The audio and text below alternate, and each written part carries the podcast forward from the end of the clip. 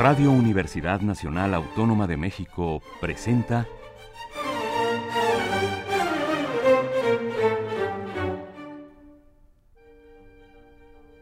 Amadeus.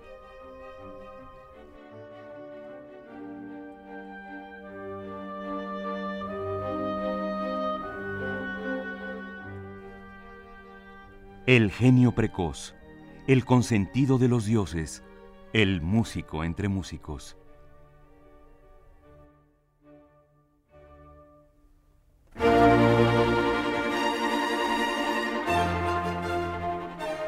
Toda la música de Wolfgang Amadeus Mozart en Radio Universidad. Una serie de Juan Arturo Brennan.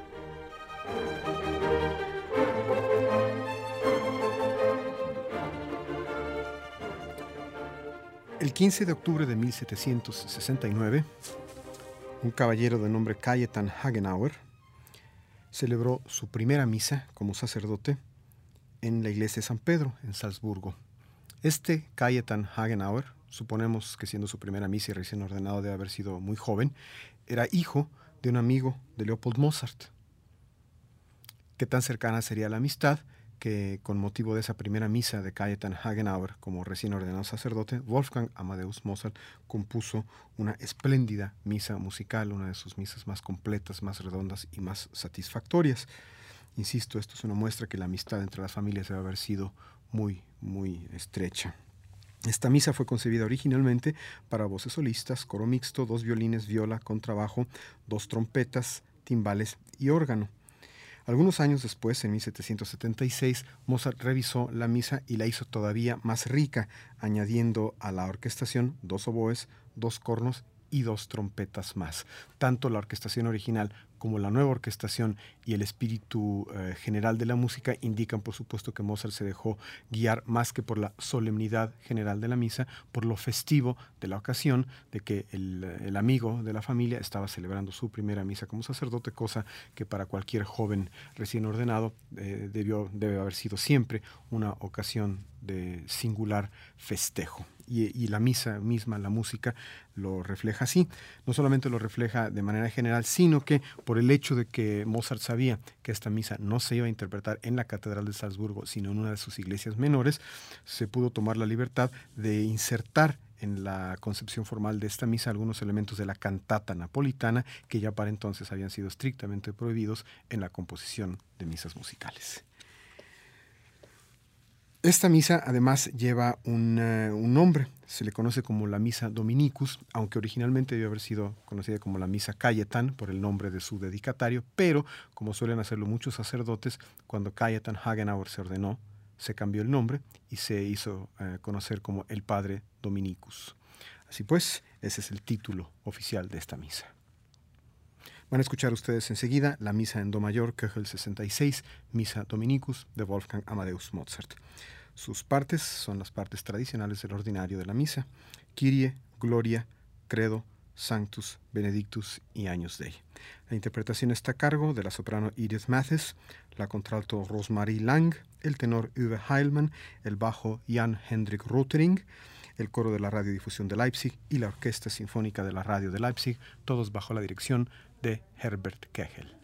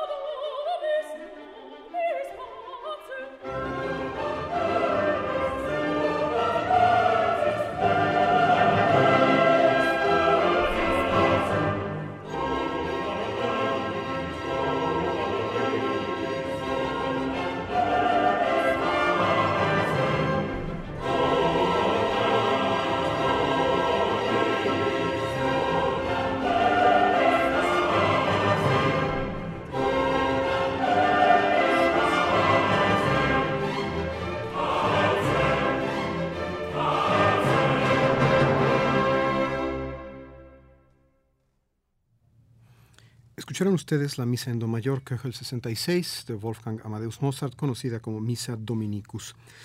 Los intérpretes, la soprano Edith Mathis, la contralto Rosmarie Lang, el tenor Uwe Heilmann, el bajo Jan Hendrik Rotering, el coro de la radiodifusión de Leipzig y la Orquesta Sinfónica de Radio Leipzig, todos bajo la dirección de Herbert Kegel. Esta misa eh, tiene una característica eh, muy peculiar que se refiere a algo que mencioné de manera general. Tanto la Gloria como el Credo son muy extensos, de gran duración, y en ellos, en estos dos eh, números de la misa, estas, están divididos en siete secciones cada uno y están intercaladas partes corales con áreas para solistas o con ensambles de solistas, y esto sigue muy de cerca el modelo de la misa napolitana, que fue donde se originó precisamente esta especie de invasión de conceptos operísticos en la música litúrgica.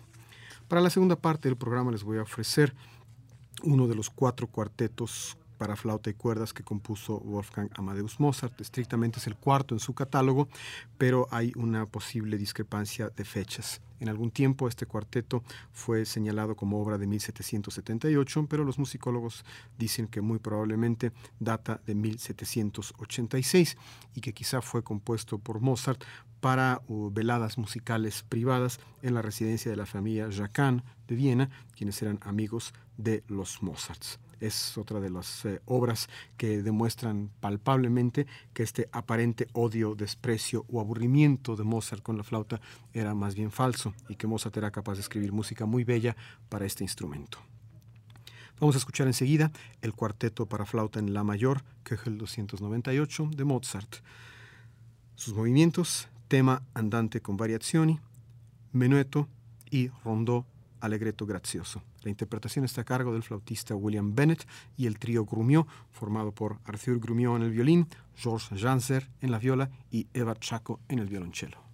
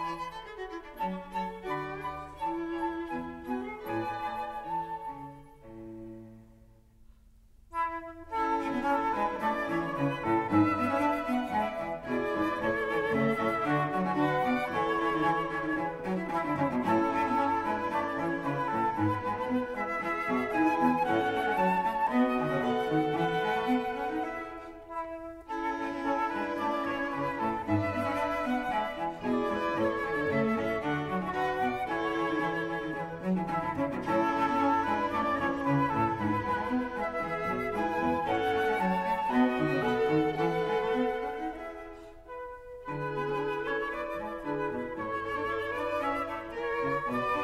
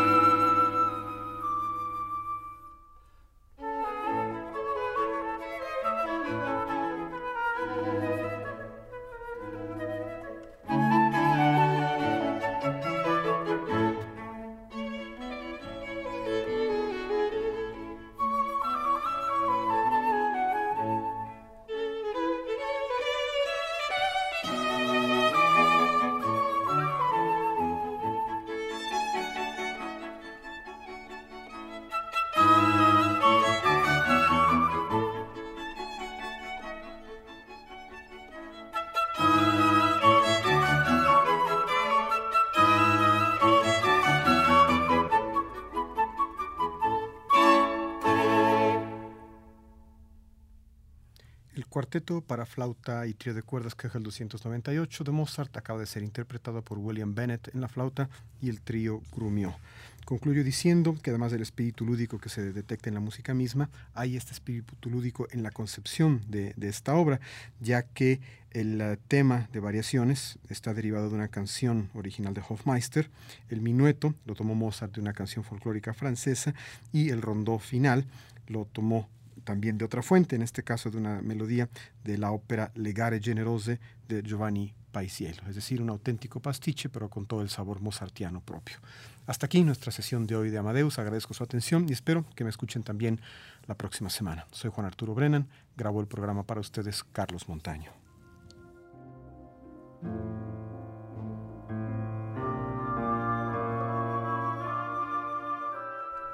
Radio Universidad Nacional Autónoma de México presentó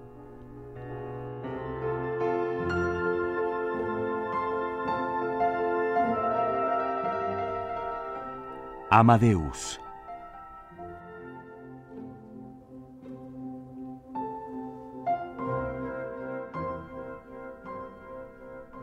Mozart, inmortal Mozart, cuántas innumerables imágenes de un mundo mejor has estampado en nuestras almas.